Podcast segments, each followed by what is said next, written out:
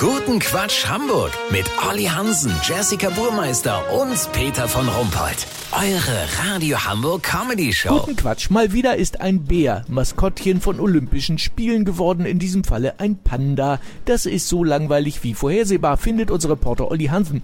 Und du hast rausgefunden, so niedlich und knuddelig ist der schwarz-weiße Fake-Klops gar nicht, oder? Das stimmt, Peter. Ich bin im Panda-Zuchtzentrum Koi Tung Pandan, 230 Kilometer von Peking entfernt.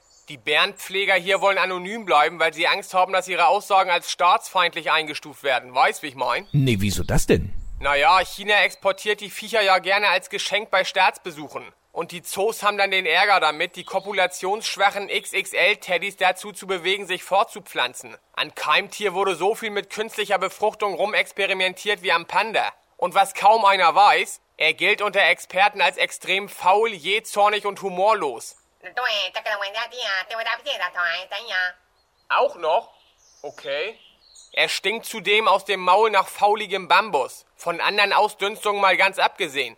Das Biest ist eine CO2-Schleuder par excellence. Oh, so schlimm? Peter, die adipösen Teddys müssen in der Gefangenschaft zu allem überredet werden. Zum Essen, zum Schnackseln, nur zum Pennen nicht. Evolutionsforscher sagen, der Panda wäre längst ausgestorben, wenn wir Menschen nicht dauernd an ihm rumgefummelt, ihn quasi zum Überleben gezwungen hätten. Nicht mal das? Peter, kann man sich nicht mal braten. Der Chinese haut sich ja vom Hühnerfuß bis zur Seegurke alles rein, aber Pandas sind einfach ungenießbar. In jeder Beziehung. Lass so machen, sollte ich den Rest des Monats damit verbringen, Hass-E-Mails von Panda-Freunden zu beantworten, melde ich mich nicht mehr. Keine Zeit, habt ihr exklusiv. Ja, vielen Dank, Olli Hansen. Kurzquatsch mit Jessica Burmeister. Bauchgefühl. Ministerpräsident Söder kippt die Lohnsteuerpflicht in Bayern.